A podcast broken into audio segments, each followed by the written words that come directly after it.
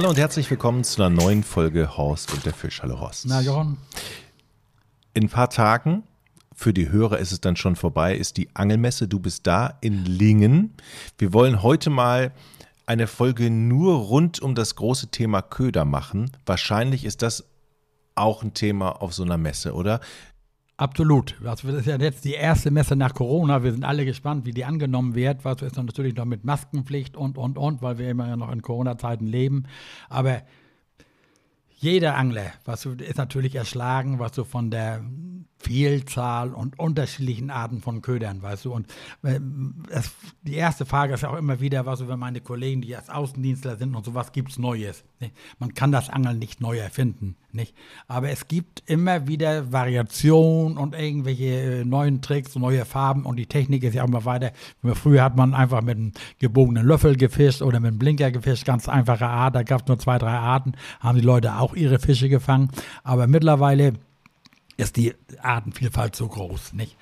Bist du denn jemand, der dann durch so eine Messe geht und den Kopf schüttelt und sagt, meine Güte, ich habe früher mit einem gebogenen Löffel äh, gefischt, was soll der ganze Klimbim? Oder sagst du, na okay, das hier könnte was sein, das interessiert mich, Absolut.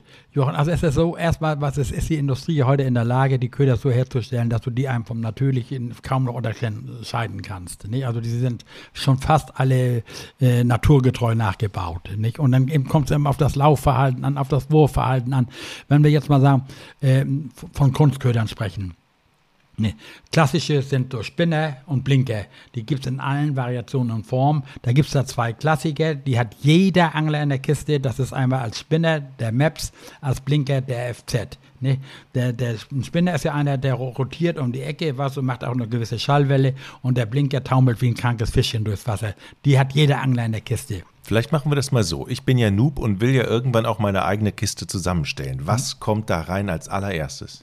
Als allererstes nimmst du dir äh, äh zwei unterschiedliche Maps-Spinner. Äh, ne? Also für mich Klassiker ist einer Maps 3, die gibt es in allen Größen. Da gibt es Maps 1, 2, 3, 4, 5 und Long Life und weiß ich was alles. Aber einen klassischen Map-Spinner in der Farbe Silberrot oder schwarz mit gelben Punkten. Ne, das sind so die Klassiker. Da packst du dir von zwei, drei rein. Und dann noch so ein FZ, die gibt es auch in allen in verschiedenen Farben. Mittlerweile gab es sie nur in Silber, mittlerweile Silberrot und roten Löffel hinterher und grün-gelb. Du nimmst den Klassiker Silber mit einem roten Streifen unten und mit einem roten Löffel dran. Und in, in so, äh, ich glaube, den gibt es ab 5 und 10, 15 Gramm. Das sind so die, die Klassiker. Ne? Aber dann damit hättest du schon mal eine Grundausrüstung. Dazu brauchst du natürlich immer, wenn du auf Raubfisch gehst, ein Stahlvorfach. Ne? Denn diese Raubfische, der ein Hecht zum Beispiel, würde dir jede äh, monophile Schnur durchbeißen monophile Schnüre gibt es auch wie Sand am Meer und geflochtene Schnüre. Also wie gesagt, du, du brauchst natürlich Hute und Rolle. Darauf würde ich dir dann immer eine geflochtene Schnur empfehlen. Und wir schalten immer ein monophiles Vorfach vor. In der Regel ein Fluorocarbon, das für den Fisch unsichtbar sein soll. Ne? Das hat den Vorteil, die Schnur ist etwas steifer und stabiler und ist abriebfester. Ne? Also wenn du jetzt mal mit so einer geflochtenen Schnur an der Muschel lang scheuerst, ist sofort durch. Also eine etwas dickere monophile Schnur würde das aushalten. Dahinter kommt natürlich jetzt, wenn du mit dem Spinner und mit dem Blinker arbeitest, ein Karabiner. Das ist ein, war so ein Töntchen mit einem Einhänger, wo das Ding einhängst, das sich ausdrehen kann. Wenn du diesen Karabiner, wenn der nicht richtig dreht, verdrallt der dir die Schnur. Das führt dazu, dass du nachher Perücken in der Schnur hast. Nicht? Also du musst da immer einen Karabiner vorschalten, wenn du mit dem Blinker und Spinner arbeitest. Perücken heißt Gewirr und ja, genau. Verknotung. Ja, Verknoten, dann hast du gleich Köderverlust, musst gleich ein mehr kaufen. Ne? Okay. Und äh, die nächste Variante wäre natürlich jetzt diese ganze Palette, die jetzt unbedingt auf den Markt gekommen ist, an Gummifischen.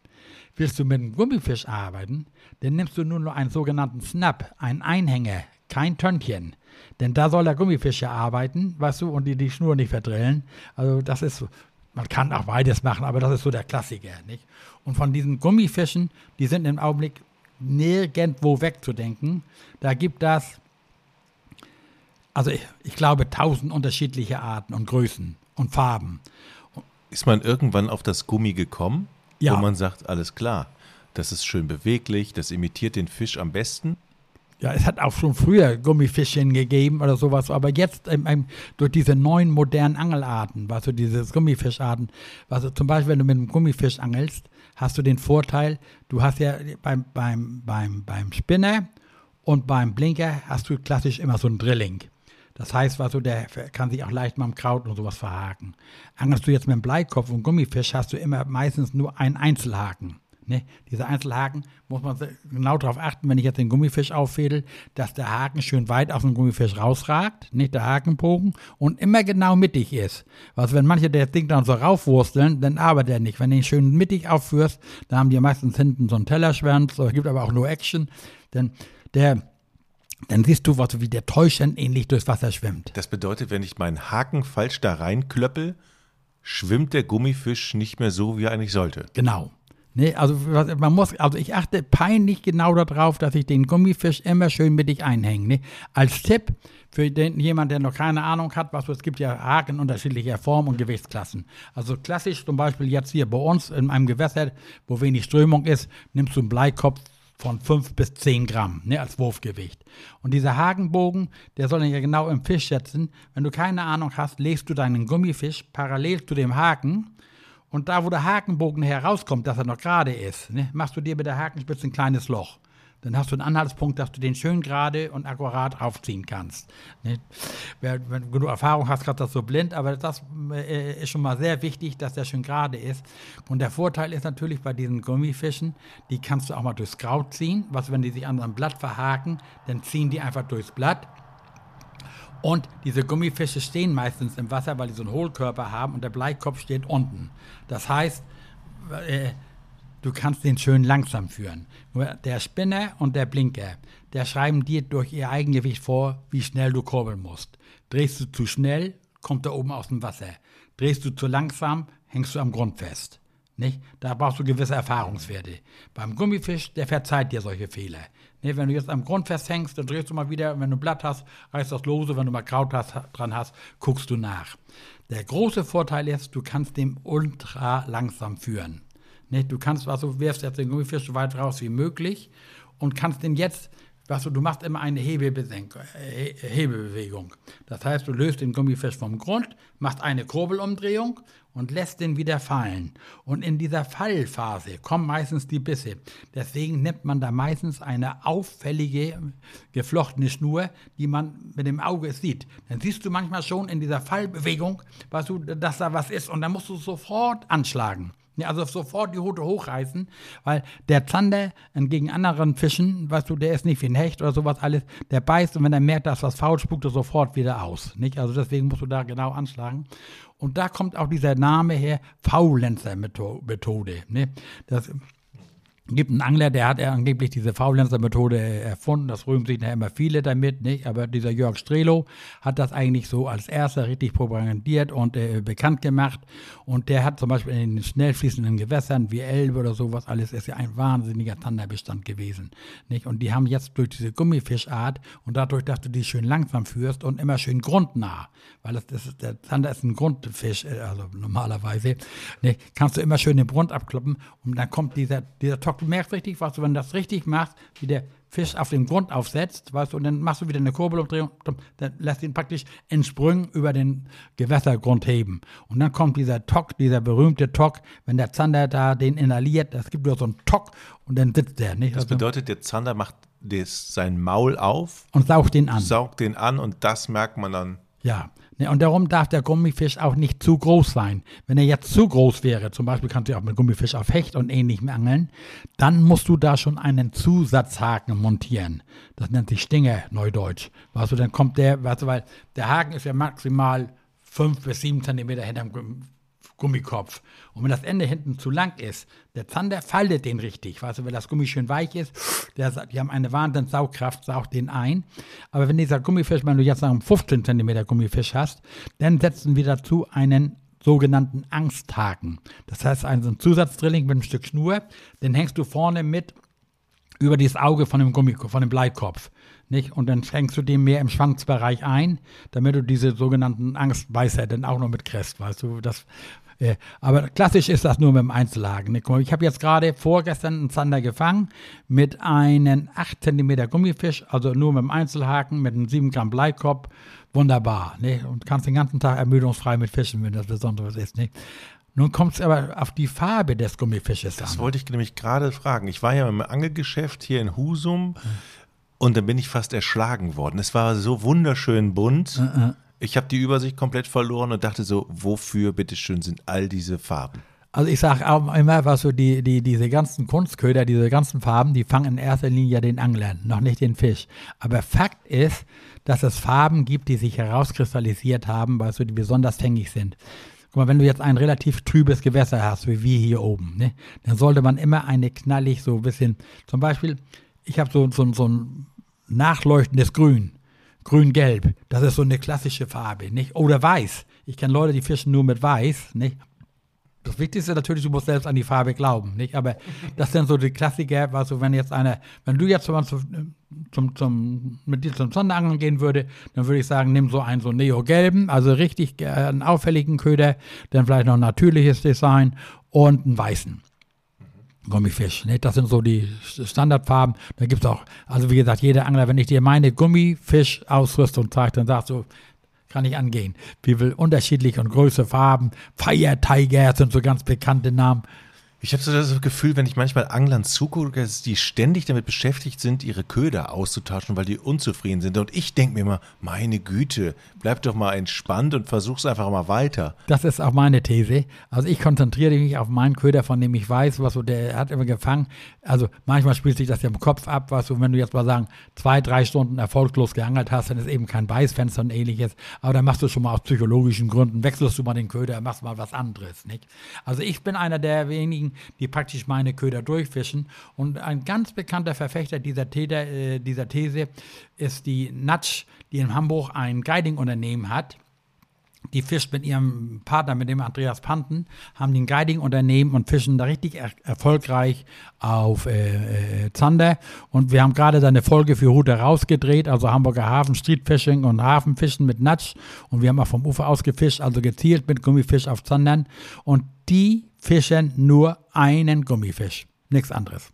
Ne? Die sind davon überzeugt von der Farbe, der hat sich in der Elbe, die äh, hat ihre Größe, die rüstet auch ihre Gäste damit aus, was und die fischen richtig erfolgreich damit. Nicht? Also das ist natürlich, und die Leute, die wie du, was, die sind unsicher, ich sehe die ja auch auf dem Angelkutter, auch beim, beim Meeresfischen ist der Gummifischen nicht wegzusetzen. Die hängt sich da eine Batterie von Gummifischen hin, da sagst du, was soll das? Ne? Ich weiß genau, was du, beim Meeresfischen kommt es gar nicht so drauf an, dass er das Gewicht des Kopfes ausschlaggebend. Ne? Die Faustregel ist, so leicht wie möglich, so schwer wie nötig. Du musst ja immer noch diesen Grundkontakt spüren. Nicht? Das ist dabei wichtig. Nicht? Also das wäre diese ganze Palette an Gummifischen, die ist ja.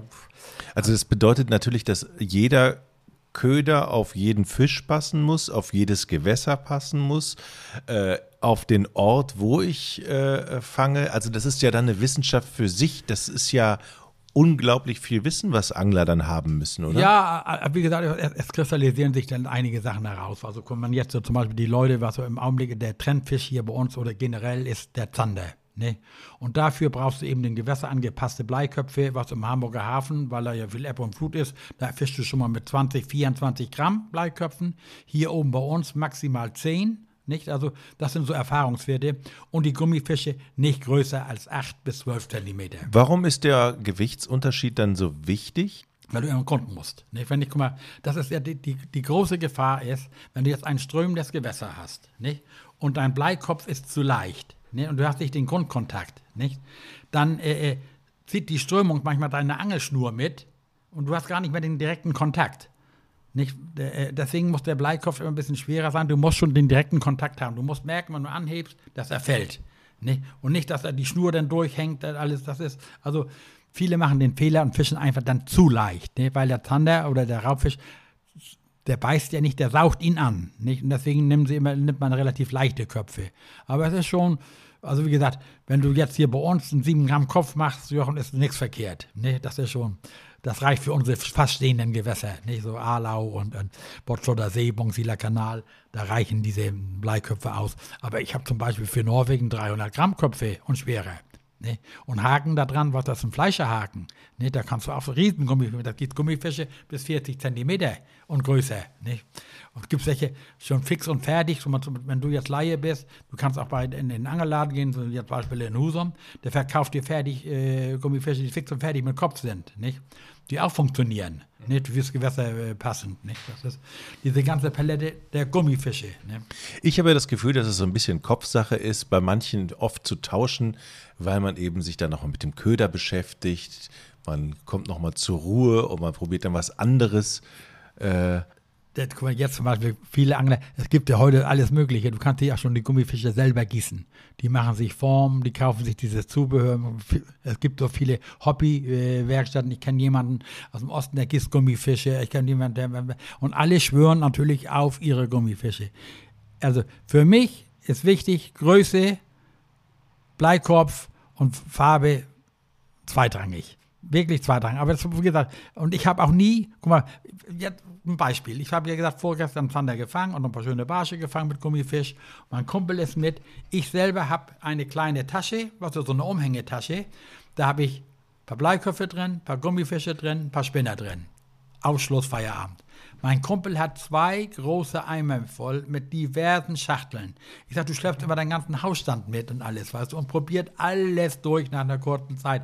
Und ich angel stur mit einem und den gleichen Köder und meistens auch ähm, relativ erfolgreich. Du, wie gesagt, wir haben den, den vorgestern haben wir klotzig gefangen. Gestern war ich natürlich gleich wieder los, weil ich Blut geleckt habe. War gar nichts. Wie viel hast du denn gefangen? Ich hatte gut 30 Barsche. 30? 30 Barsche und äh, ein Zander.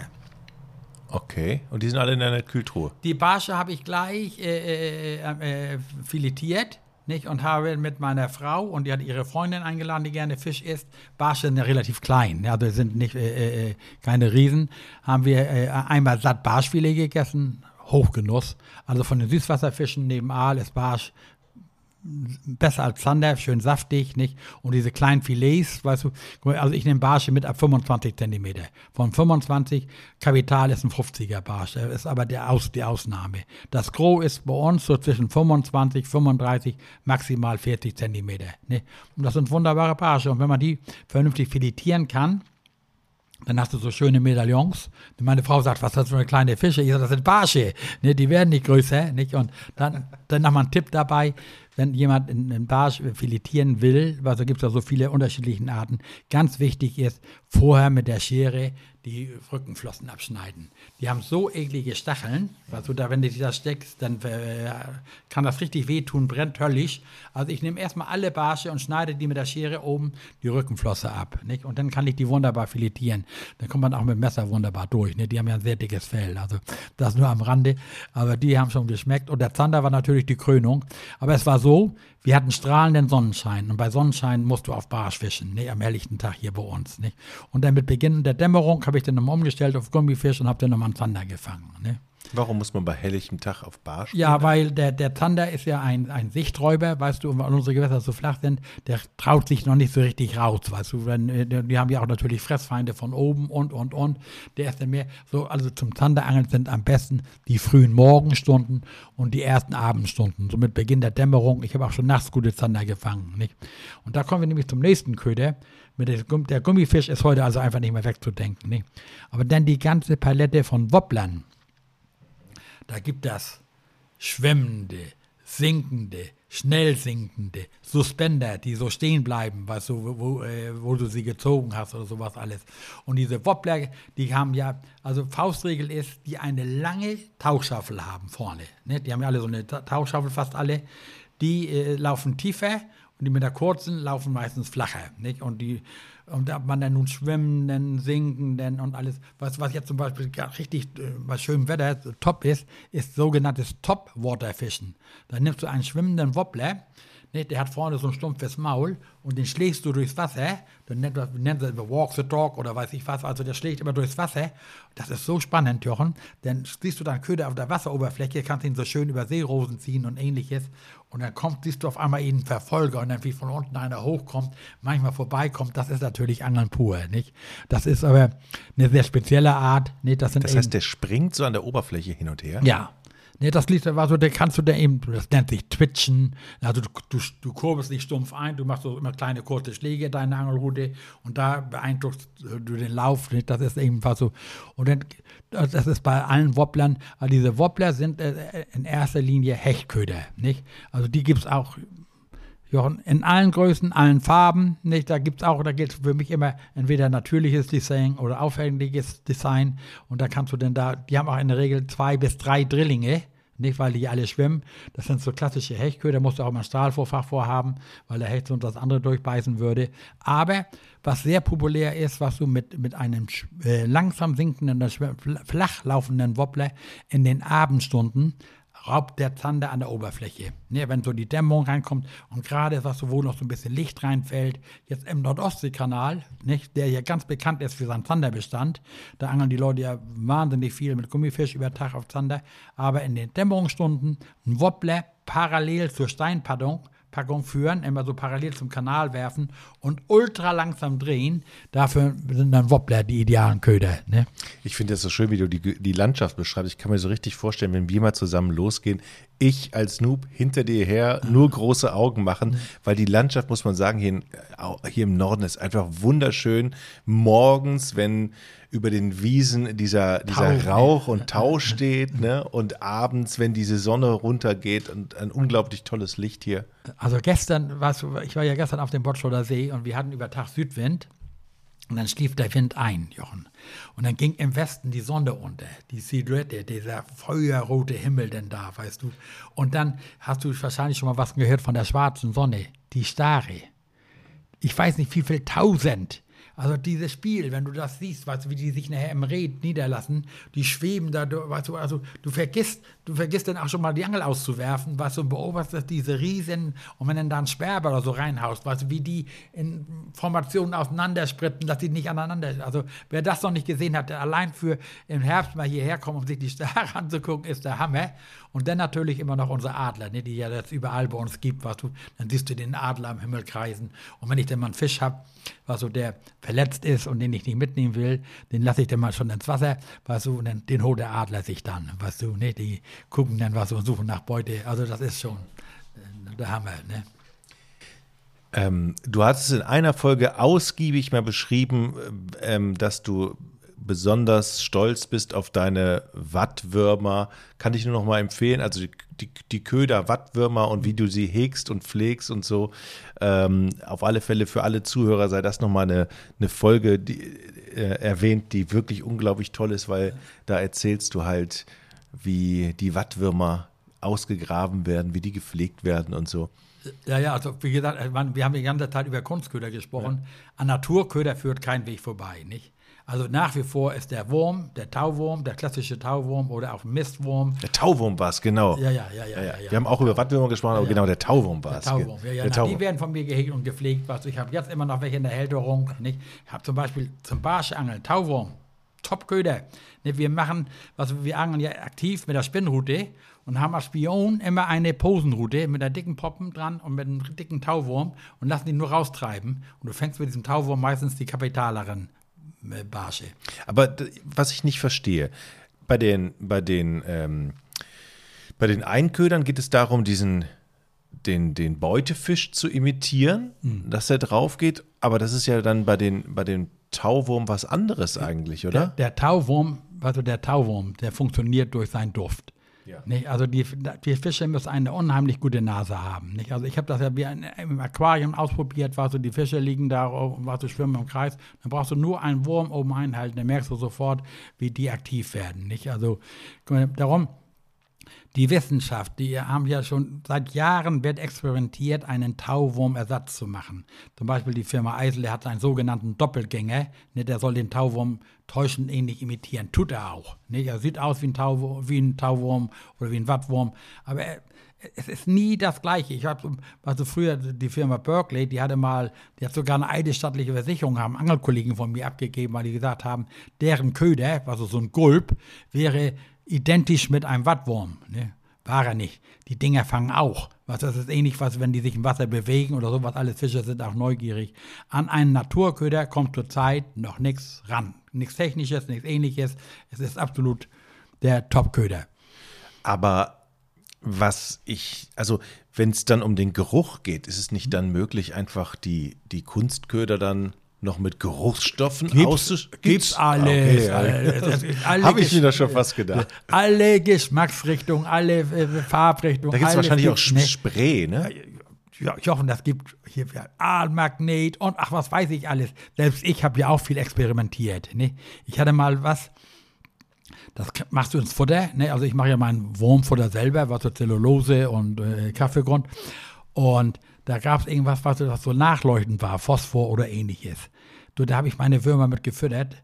Das waren wie Schlangen nachher. Und in der Dunkelheit leuchteten die, tatsächlich. Nicht durch die Partikel, was wir diese aufgenommen haben, leuchteten die. Hat aber auch nicht mehr gebracht, weißt du. Manche binden ein Knicklicht unten dran oder sowas alles.